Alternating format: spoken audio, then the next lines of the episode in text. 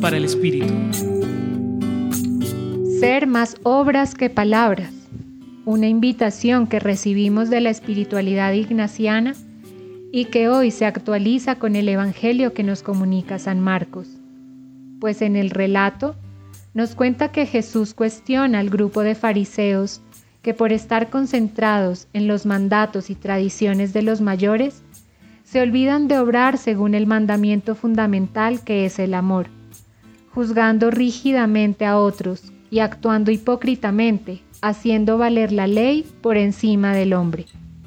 Para acoger esta invitación de Jesús, nos puede ayudar hoy tomarnos un tiempo para revisar, reconocer y con ojo crítico interrogar las tradiciones que en ocasiones nos aferran y no nos dejan ver con posibilidad otros panoramas más amables con la vida y más fraternos con el otro que comparte su cotidianidad con nosotros.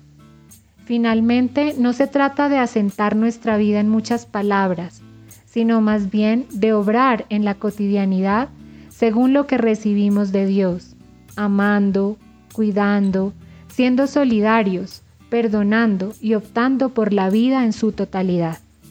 Los acompañó hoy Marcela Caicedo Vela, desde el Centro Pastoral San Francisco Javier de la Pontificia Universidad Javeriana.